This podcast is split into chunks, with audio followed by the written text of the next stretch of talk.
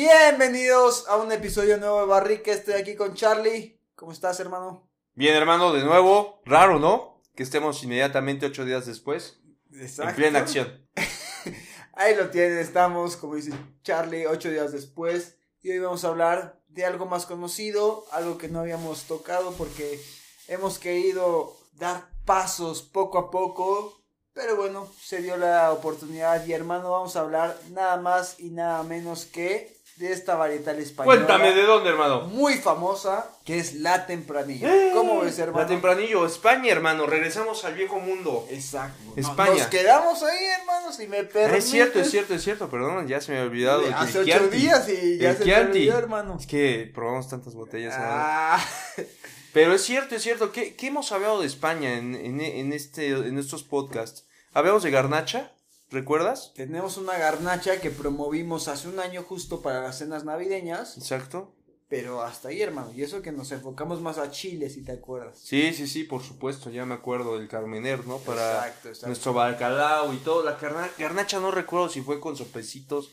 La verdad es que no recuerdo, pero Con una buena Está- cena estamos navideña, retomando, hermano. estamos retomando de nuevo España y creo que como han sabido, pues tratamos de dar un plus cuando hablamos de uvas, pues que conoce o consideramos eh, son, son del, del conocimiento popular, por decirlo de alguna manera, ¿no? Como fue el caso del Sauvignon Blanc, ¿te acuerdas? De acuerdo. Pues muchos los conocemos y pero cuál era la intención, pues hacer un poquito más una cata horizontal en ese momento. Exacto, tener otras alternativas y es un poco la idea de esto, o sea, porque sabemos que aquí en México Charlie trae el dato muy afianzado de cuánto se consume de tempranillo, etcétera, pero pues sabemos que es una varietal bastante consumida aquí en México, muy popular y que tiene ciertas características interesantes que se logran en todo el mundo, no, no solo en México. Claro, y me gustaría compartir nada más de, de justo. Decían que, pues, eh, bueno, ya vamos a entrar en materia, pero pues hay distintas, como saben, eh, regiones dentro de España, hay distintas denominaciones de origen, pero pues eh, hemos oído hablar de La Rioja, de Ribera del Duero, de Rueda, Y que son muy populares no, aquí, Cataluña. al menos escucharlas en México. Sí, tal cual. Eh, ¿Qué decíamos? Navarra, por ejemplo, ¿no? También. O sea, la verdad es que hay muchas regiones en, en España, pero lo que es cierto es que pues una de las uvas primordiales es el tempranillo, seguido por el bobal y la garnacha, que son las, las, se podría decir, las emblemáticas. Exacto. Pero como bien dices, creo que, y ahora lo vamos a tratar de ligar, siempre hemos dicho que la gastronomía está muy ligada justo al vino, ¿no? Entonces, eh, el tipo de tempranillo que veremos, pues las características se prestan mucho para la comida mexicana y es por eso que, pues efectivamente, eh, y con, con, bueno, si, si ustedes tienen otro dato, pero sí tenían conocimiento, que eh, Ribera del Duero es, es una de, de- de las regiones, y pues hablamos del tempranillo, una de las uvas más consumidas en México, ¿no? O sea, de por sí la producción aquí en México, y lo veíamos, ¿no? Con, con algunos datos, no recuerdo bien la fuente, pero por ejemplo, de, del 100% que se consume aquí en México, que son alrededor de 800 mililitros per cápita, pues el 97%, 98% es de vinos importados. Y dentro de esos vinos importados, pues el más representativo es España, ¿no? Exacto. Seguido de Chile, por ahí tenemos también a Italia, tenemos a Argentina, Francia, Francia en tercero, Italia en cuarto, Argentina y Estados Unidos. Eso es lo que más consumimos de vinos importados. Por eso la relevancia de España, los alimentos mexicanos son muy condimentados. La comida mexicana, por ejemplo, ahí el calabrillo, ¿no? Eh, que probamos hace poco.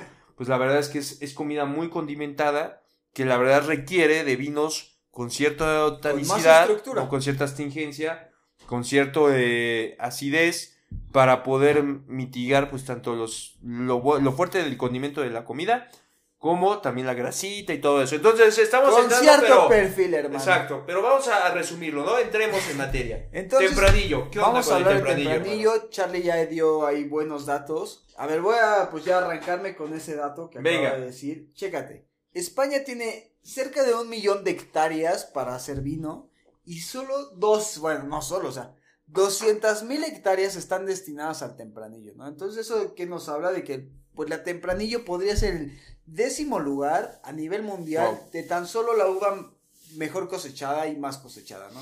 Entonces, pues eso ya nos habla de que en España traen un, un ritmo de tempranillo bastante alto. Entonces, bueno, ese es como el primer dato. Ok, ¿no? muy buen dato. Hectáreas, 200 O sea, para que hectáreas veamos- En España, solo destinadas La capacidad productora de este país, ¿no? Totalmente, o sea, le ganan nada más con eso a México, solo la Sí, México trae para, para poder cosechar, bueno, para poder plantar 34 mil hectáreas, si no mal recuerdo. Ahora, efectivamente España es el principal productor de tempranillo y, y bueno, seguido de quién, pues la verdad es que fuera de Argentina, creo que ahí tiene una cierta representación, bueno, Portugal tiene una cierta representación. Digo, todos ¿no? tienen, También. pero España Argentina, pero España te puede decir que es el casi- 85-90% exacto. Exacto. del total de la producción del tempranillo. Entonces ahí está, ¿no? O sea, España, si van a consumir un vino español, probablemente sea el tempranillo en su día. O al revés, si buscan un tempranillo, pues busquen que sea español. Exacto. Ahí ¿No? ya van a tener ese paso de calidad que siempre hablamos. Exacto. ¿no? El tempranillo tiene 88 nombres, o sea, eso suena medio... Venga, hermano, a ver, a medio ver. si mamila aprende. y así, pero les vamos a dar algunos para que vayan reconociendo y van a ver que estas zonas al menos las van a ubicar. Entonces, chéquense. En Rioja se le llama tempranillo.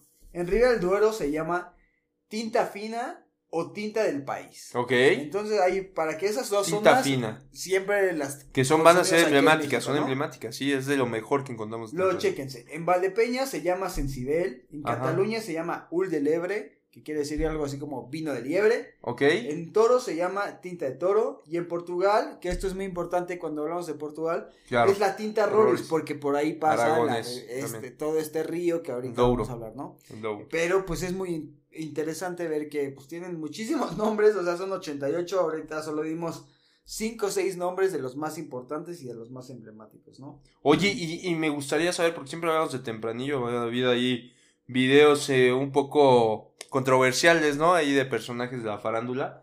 Pero eh, tempranillo, ¿por qué tempranillo, hermano? Mm. O sea, ¿de dónde deriva el esta nombre? varietal se llama tempranillo porque realmente, o sea, nombre es literal, ¿no? Nombre es causa, nombre es origen.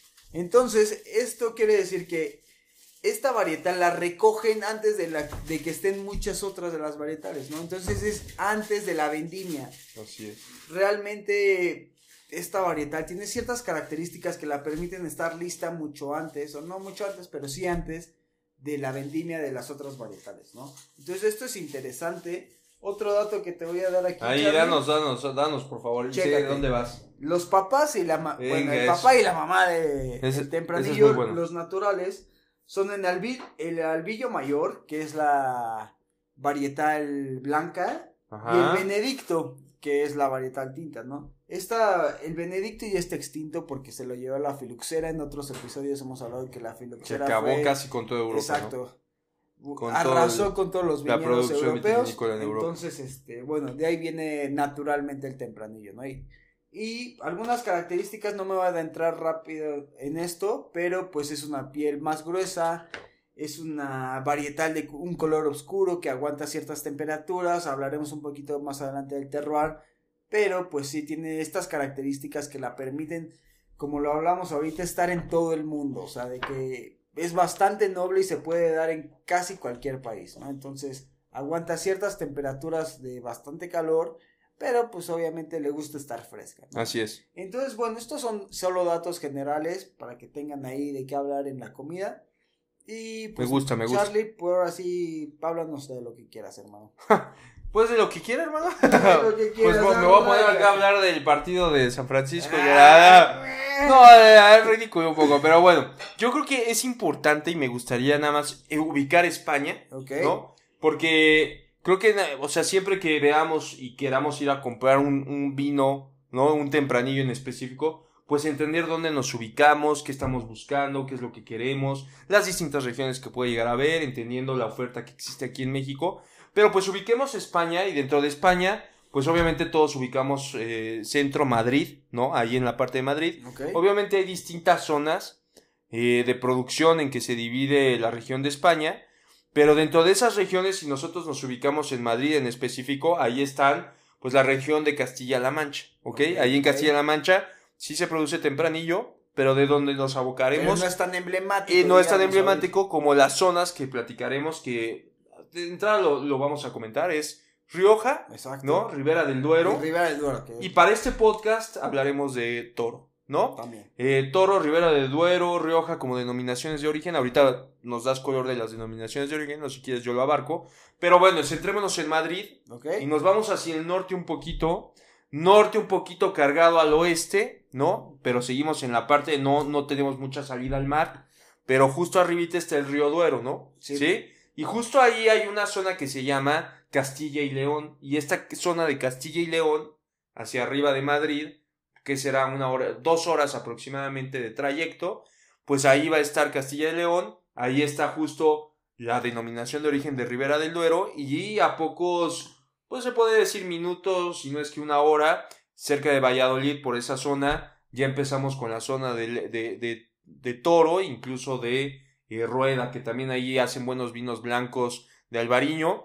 Y si te ubicas en, en Ribera del Duero, tal vez ahora un poquito más hacia el norte, ahí está La Rioja. Entonces nada más Madrid, arriba un poquito va a estar Ribera del Duero y, y arribita Rioja. ¿Ok? Entonces, ahora lo que, lo que yo quiero decir nada más es que dentro de, de, de lo que es tempranillo, efectivamente lo más emblemático es Rioja. Rioja lleva, pues es una denominación de origen que lleva aproximadamente 100 años, sus estándares de, de producción, ¿no? De, de pues realmente de, de, de, de los niveles de porcentaje que debe tener el tempranillo y todas las métricas de exigencia para cada una de las bodegas, por eso la denominación de origen, pues ya lleva 100 años perfeccionándose. Exacto. Si hablamos de Ribera del Duero, Ribera del Duero para nosotros pues es muy comercial, hemos oído muchos vinos, luego ahondaremos, pero Ribera del Duero, la denominación de origen per se, Casi 40 años apenas. sí, si no mal recuerdo es desde el año de 1982, ¿no? Entonces es cuando se, se, se estableció la denominación de origen.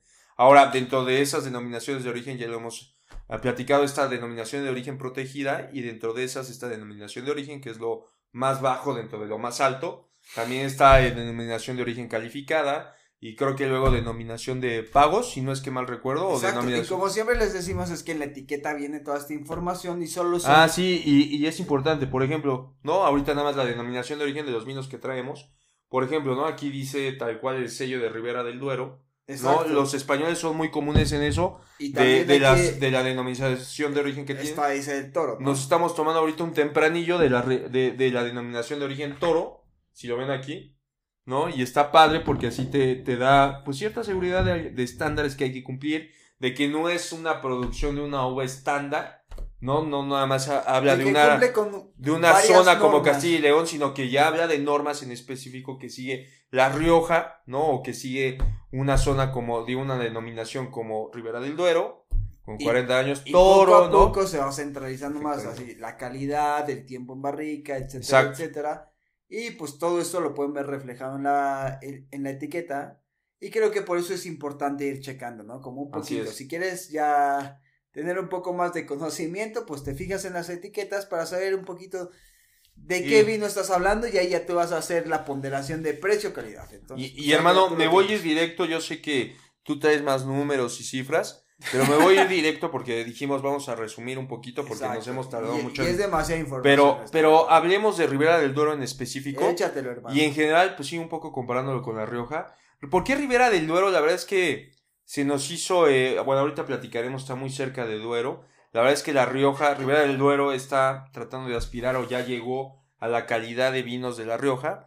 Pero lo que queremos dar a entender es, de entrada el tempranillo es muy común, es de las uvas más, como dijo Rafa, que se producen en España. Entonces te tienes que diferenciar de alguna manera. Entonces cuando ustedes vean un vino de Ribera del Duero, de entrada está muy cerca justo del río, del río Duero y obviamente eso genera pues ciertas características para, la, el vino per se, ¿no? Porque la uva tempranillo, como decías, pues es de una piel, se puede decir, gruesa, Sí. va a tener cierto, pues obviamente el mosto, pues eso va a derivar en ciertos taninos, taninos, una astringencia de media, tal vez a alta. Que Tiene- esto le permite a estos vinos en general, pues, ser de guarda, Guarda, al menos tener exactamente. 10 años que los puedas conservar bien. ¿no? Y ahorita vamos a hablar justo esa curva de vida, exacto, puede llegar hasta 10 años. Ahora, dentro de esta zona que estamos hablando un poco central de España, pues ahí pues realmente son temperaturas en la zona, pues eh, la capital es Aranda del Duero, pero la denominación de origen de Ribera del Duero, pues realmente temperaturas altas, 35, 40 grados durante el día,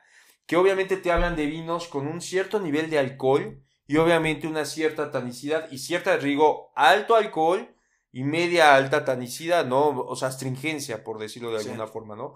Entonces, obviamente lo que pasa aquí en los tempranillos es que, pues, eh, lo que les falta a estos vinos en ocasiones es justo la acidez, ¿no? La acidez es baja porque la acidez deriva, obviamente, de climas fríos, ¿no? De, de, tiempos atmosféricos fríos. Entonces, con unos, con, con un clima de 35 grados, en ocasiones, como en La Rioja ocurre, pues obviamente la, la acidez es baja. Entonces, ¿qué es lo que hacen? Pues obviamente con un cierto porcentaje, tal vez de 70-80% de tempranillo, el resto se usa mucho, que hace una muy buena combinación, es un Cabernet Sauvignon, por ejemplo, ¿no? Entonces, con eso le das a la uva tempranillo de, derivado de la, de, en Rioja, pues esa acidez que le falta. Comparado con Ribera del Duero, por la ubicación de la zona, las alturas que tienen estos de entrada. Esta varietal estamos, le encanta la altitud, ¿no? Exacto, estamos hablando de en Toro son alturas como de 600 a 700 metros, en Ribera del Duero son de 700 a 850 metros, eh, Rioja algo parecido, pero eso pues permite de entrada que haya una cierta pues eh, temperatura baja, ¿no? Entonces, en específico, Ribera del Duero alcanza pues temperaturas incluso negativas, ¿no? Lo que permite que en las noches, pues obviamente fortalezca la uva y le dé esa cierta acidez o ese nivel de acidez que le falta, por ejemplo, eh, a otras denominaciones de origen. Y por Entonces, eso, exacto, Ribera es más, casi 100% puede ser, puede ser tempranillo. O sea, no, porque la propia uva, dado estas condiciones climáticas que estamos hablando, permite tener la tanicidad que quieres el alcohol, más bien la tanicidad alta, alcohol alto, pero también una acidez que hace de un vino, pues se puede decir El match perfecto. Exacto, el match perfecto. Entonces solo queremos decir, obviamente, dentro de la zona, vean, tenemos un mapilla, aquí, la intensidad, pero, pero dentro del mapa que, que ubicamos a Ribera del Duero, ahí cruzas el, el río Duero y las bodegas generalmente se ubican muy cerca del río, porque son las más valiosas, porque las que generan esa mineralidad, esas características. Y dentro de estas bodegas que dice Charlie, pues claro, las mejores o las más afamadas está Vega Sicilia. Ah, que claro, fue el, uno de los primeros vinos y a partir del cual se generó toda esta zona de Ribera del Duero. O sea, esta bodega data, creo que, y si no me recuerdo aquí me voy a poner a ver, pero creo que lo pierdo el dato. Pero según yo, 1860, 1864 aproximadamente. Y ya sabiendo esas características que el río le da. Claro, y, literal aquí la tengo y está pegadita al río Duero, ¿no? O sea, literal, el río del Duero, ¿no? O sea, literal, está pegadita. Eh, hay otras bodegas que también ustedes eh, seguramente conocerán. Por ejemplo, Tú, lo traes, Oye, hermano, aquí traemos el Matarromero y el Prado Rey y tú me vas a ah, contar una historia muy bonita porque ahorita La de Pingus también es otra, otra bodega muy eh, famosa, Pingus, ¿no?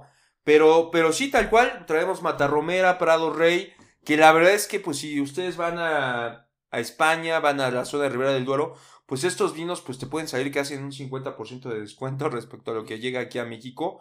Aquí traemos el Crianza 2018, ¿no? Eh, y ahorita quisiera, ah, pues creo que es vale la pena. Traemos tres vinos, eh, dos crianzas, que son los Matarromero y Prado Rey, y sí es mucho por el costo, porque obviamente, y ahorita les voy a especificar eh, las características, y traemos un reserva, que como bien dice ahí Kirkland. Un gran reserva, hermano. Un gran reserva, perdón, es que eso lo estaba viendo, es un gran reserva. Entonces, entremos en, materia, ¿no? tenemos el tempranillo. Dentro, como dijo Rafa, por, las por, por la tanicidad de la uva, eso permite cierto añejamiento. Y como siempre les decimos, pues cuando tú vas al súper, cuando vas a al europeo donde compres vino, pues tú vas a ver ciertas etiquetas y vas a ver que si es cosecha, que si es crianza, que si es reserva gran reserva, ¿no? Y un poco de eso depende el vino.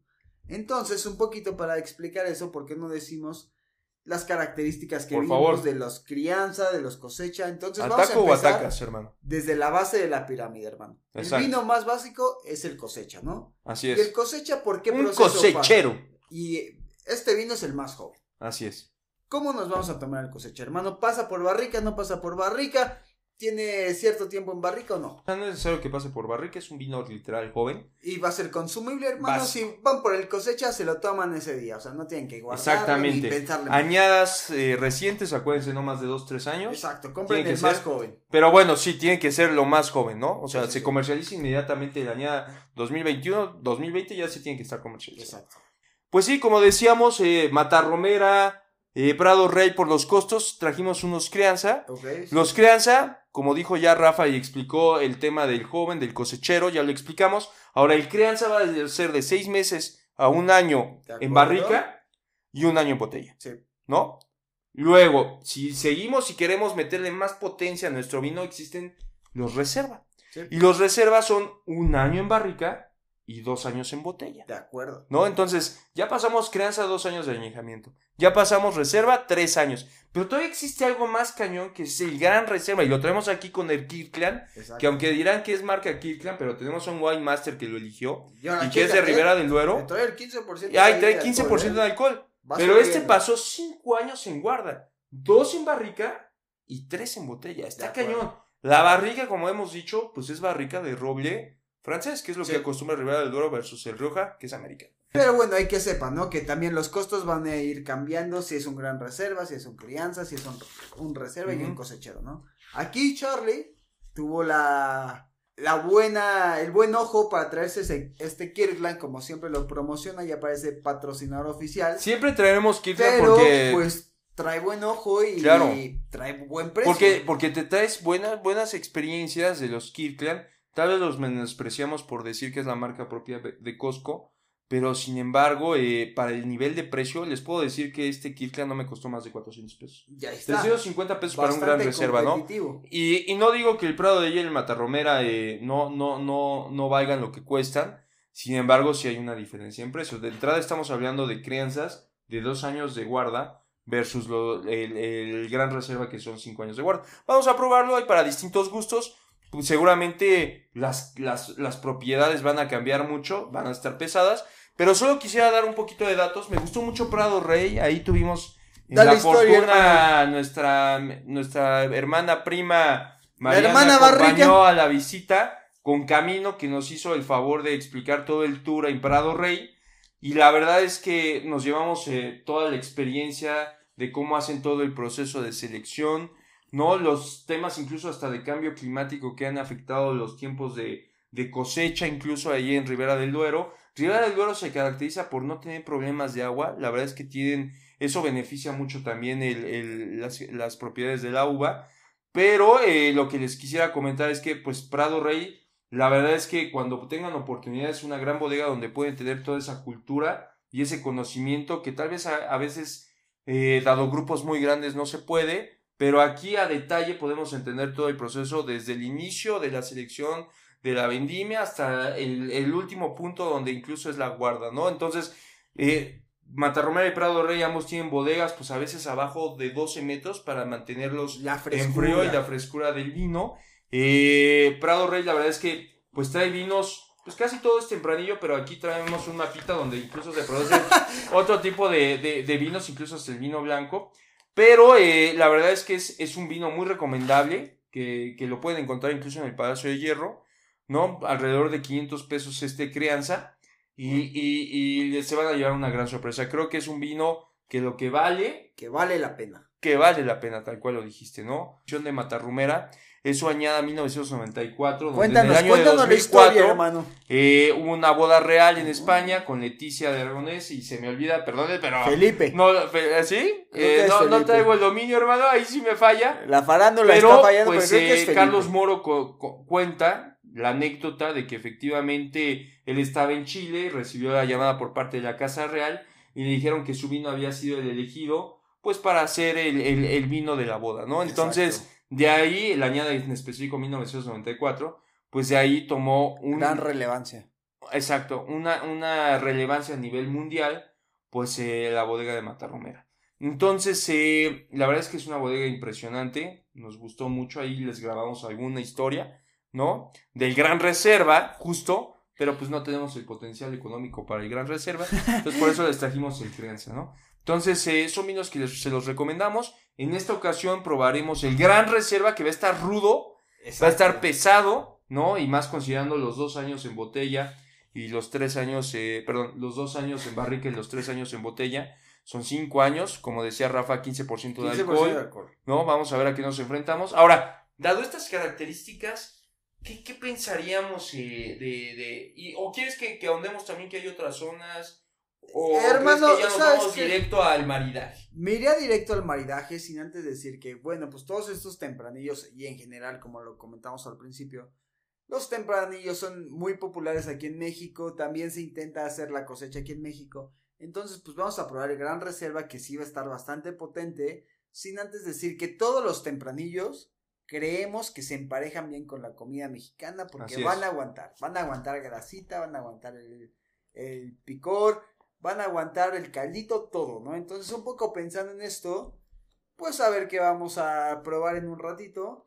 Híjole. Primeras impresiones, hermano. Primero, Intensidad de color. Wow. recuerden tres fases, visual, aromática y gustativa. Entonces vamos a empezar por la visual. Hermano, inclinamos nuestra copa. Ah, qué rico el olor, eh. Hermano, no, te No, perdón, perdón. Porque Pero lo sí, sentí, yo lo también lo sentí. sentí, pero venga. Lo sentí, eh. Entonces vemos el color. Definitivamente sí es un púrpura bastante intenso. De una capa alta, eh. En la capa, eh, exacto, com- comúnmente se dice en la capa alta, no vemos nuestros dedos o la mano debajo de la copa. Entonces, pues ahí ya nos habla de estas características que platicamos un poquito, ¿no? De la piel gruesecita, de que es oscuro esta varietal, ¿no? Entonces giramos la copita, a ver si vemos un poquito de lágrimas, hermano. ¿Y qué crees? Mi copa está limpia, hermano. La mía también. No suelta ni una lagrimita este. ¿Qué este pasó vino. ahí? ¿Qué pasó? ¿Qué pasó? La viscosidad de este vino no te la maneja por el momento. ¿Qué pasó ahí, mi chef? Y pues sí, nada, sigue bastante... Híjole, a mí ya, me, ya están cayendo muy lento y gruesas, ¿sí? En serio. Totalmente. Bebe. Hasta arriba veo ¿Ya la capa empezaron? del mío y ahí va. Ahí van, ahí van, ahí van, como que ya se llegaron, pero un sí. poquito. Tardaron, ¿eh? Sí, tardaron definitivamente. Pues ahí está, solo nos indica y, y para esto pues también puede ser la juventud de este vino, son medio delgadillas, Híjole, pero sí, juventud. pero caen. ¿Juventud, hermano? Bueno, me refiero a juventud en un en una varietal como esta, que puede todavía añejarse más tiempo, hermano. Entonces, Sí, porque son cinco años que tenemos encima, ¿eh? Con Ya. esta. De hecho, la añades y ahí 2016. va, y se Creo ve- que es de lo más representativo. Estamos comercializando Sí. en 2022. Según yo lo compré en este año. Pero de- de hecho, 2016 sí, debe ser la nos chutamos dos en barrica, tres en botella. Hablamos de 2021. En lo que llega aquí a México. Sácalo, hermano, exacto. O sea, literal está en muy buen momento para comercializarlo. O sea, al menos lo permitido. Y ahí está, ¿No? y ahí se ve muy bonita la copa, ya está permeando todas las lágrimas la copa, se ve Ya, ya lo vi, ya lo vi. Pero pues ya estamos un poquito sesgados porque sabemos que pues, va a ser un vino que pasó por barrica. En la intensidad del color obviamente es propio de la uva, como habíamos dicho. ¿No? Y nos está contando esa historia, no creo que va Exacto. en línea. Tal Ahí tal vez podríamos dudar un poco de si es joven o si no, pero bueno, también Pero pues solo es no, una habla fase. exacto. Entonces, pues pasemos a giramos A la un intensidad de- la de copita. aroma. Y ahora sí, la intensidad aromática. Híjole, qué diferente. Ufa. Qué rico aroma. Olor. De entrada yo les voy a decir, a mí me olió a chocolate, pero así duro. Duro, Híjole, delicioso. Pero qué rico, ¿eh? Es Sí. de esos vinos que dices, wow. O Este- sea, eh, me este espero te, lo mejor. te genera la experiencia completa, hermano. En el que disfrutas Hijo, olerlo qué rico olor. y disfrutas Qué tomarlo. rico olor. Y Sí. como dices, no, no lo había identificado. Creo que chocolate puede ser opción, pero de entrada, Algo Qué- dulcecito, qué hasta rico. cajeta huele delicioso, hermanos. y estamos hablando de un Kirkland, ¿eh? Ahí está, para que no digan que los Para que no me 400 le hagan feo. No me hagan feo a Costco, ¿eh? ok, para que se lo tomen así en friega. O es sea- de estos vinos que sí quieres seguir oliendo y Exacto, oliendo todo el tiempo. antes de probar, o sea, porque ni siquiera hemos probado De que estamos, vamos a probar un delicioso. gran vino. Y entonces, pues, Pues vamos a... vamos a Ahora, ¿hay algo más? Creo que ya con eso lo decimos Con todo, ¿no? eso, creo que ya la, por primera vez pudimos Perfecto. darle duro a la parte olfativa. Ahora vamos, pues vamos con a darle primero un buchecito para no Perfecto. tener un mal trago, solo es un buchecito, acostumbremos a que vamos a probar este. Y ahora sí, después de ese buchecito, empecemos nuestras pruebas, hermano. No juzguemos este vino con tu con tu método.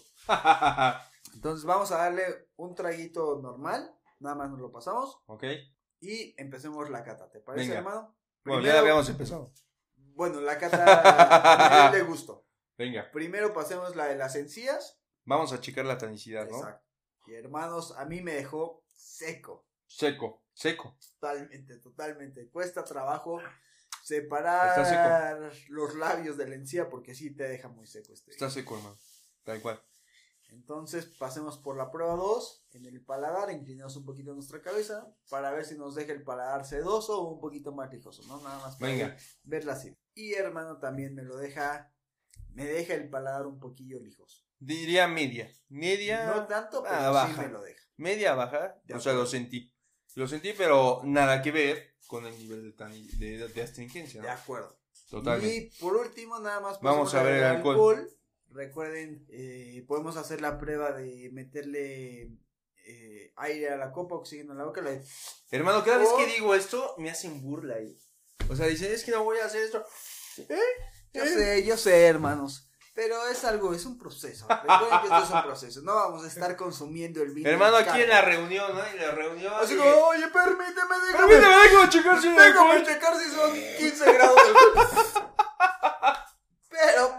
Vino de lo que A ver. llevamos sí nos habla de que tiene cierto grado. A ver, bueno, ya vimos el 15%, vamos a Entonces, y revisarlo. también un poco Vamos a fíjense en fin, si llega en el estómago como ese...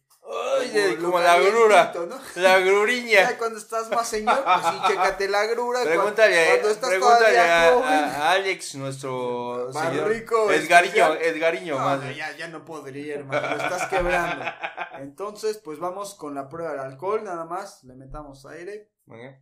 Y de alcohol lo sentí bien, hermano. Como Te si puedo decir medio. Como si nada. Si no me hubieran dicho que tiene 15, no apuesto a que tiene Exacto. 15. No. Y de no. acuerdo. Y reflexiones finales, hermano.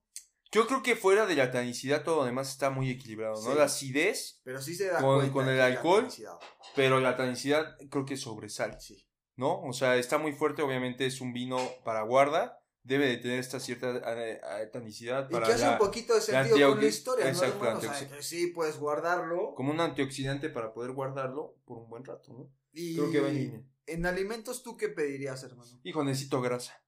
Necesito grasa, hermano.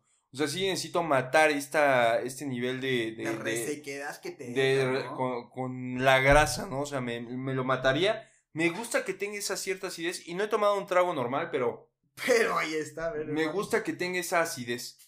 ¿No? Ese, ese, ese toque de acidez que es lo que estamos hablando de los. Ribera del Duero. Que gracias al nivel de temperatura lo puede, lo puede Lo adoptar puede con solo el tempranillo. Ahora, esta es solo nuestra primera copa. Yo creo que si este vino te lo sigues tomando Claro, y lo dejamos. poco a poco en Pues- la comida o en la sobremesa, pero sí pero necesitaríamos algo. grasita. Un bife de chorizo, Sí, tal sea, vez, ¿no? Sí, sí, sí. Algo Sí te grasoso. pediría un corte. Porque o- estamos hablando de un gran reserva. Sí, de acuerdo. ¿no? Ahora sí, se viene lo bueno. Chef. ¡Vámonos! Déjeme Buena presentación, siempre criticada ¿Qué por cree? Charlie. No, no, no, ahora sí se. No, taquiza, me hizo aquí el círculo y con su nivel de un- como una flor de lis. Entonces, Te literal. preparó un taquito de lengua, hermano. Se. ¡Vámonos! Te consiente el fajas. Ay, Hermano, tú que querías tanto tus cebollitas, ¿eh? Me aventaron literalmente la cebolla. No, otros servilletitos. ¿Mm?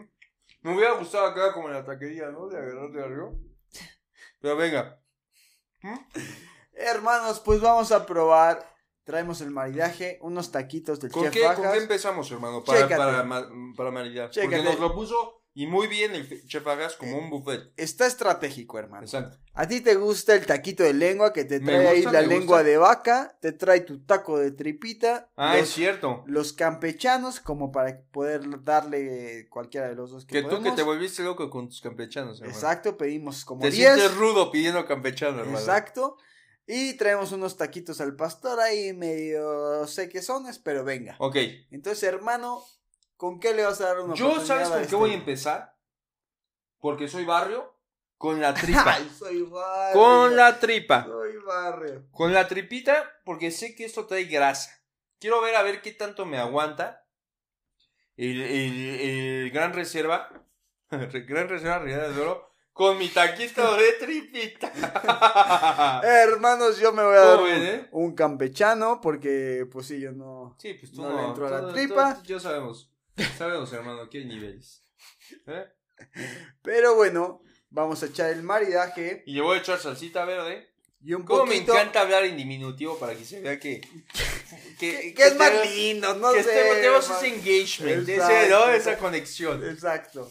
Salsita verde. ¿Sabes qué no me Taquito de tripita. No me dio el fajas. Limón, hermano. Ah, hermano. No quería ser el nefasto que lo dijera, pero. Ya voy a. Aquí está. Voy a cerrar la enciclopedia. La enciclopedia, ¿eh? Pesa 3 kilos. Ahí está. Entonces, campechano. A ver. Vamos a echarnos un campechano y una lengua. Empezar con mi tripita. Hermano, por favor, date. Mmm. ¿Siento la tripa? Oh, hermoso, qué joya. ¡Qué joya! La tripita con el Rivera de Duero Gran Reserva.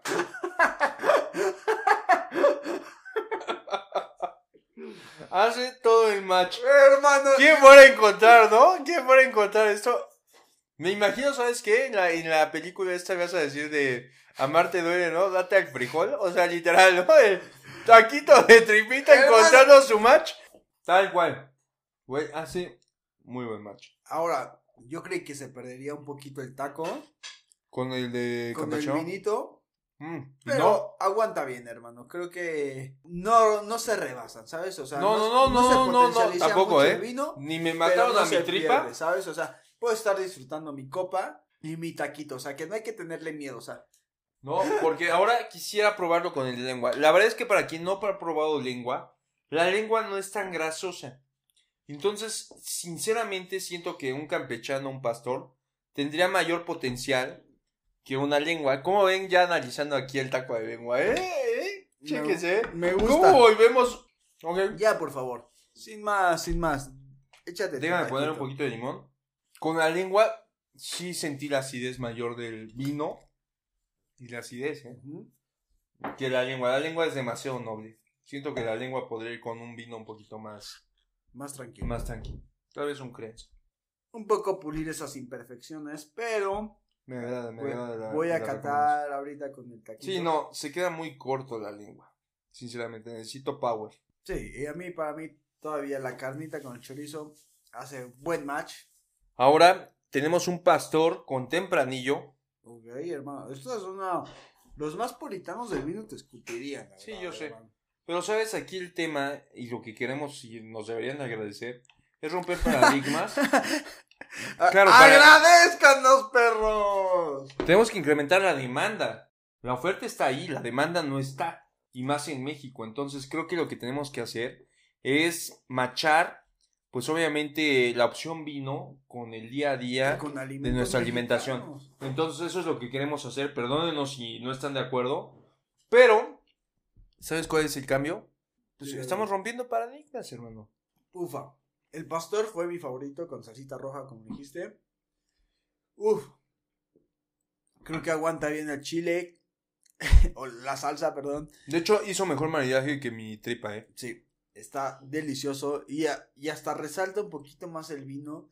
Siento los aromas esos del chocolate bastante presentes. El sabor bastante amigable a la hora de tomar el vino. Me parece redondo. Ahí tienen una opción más.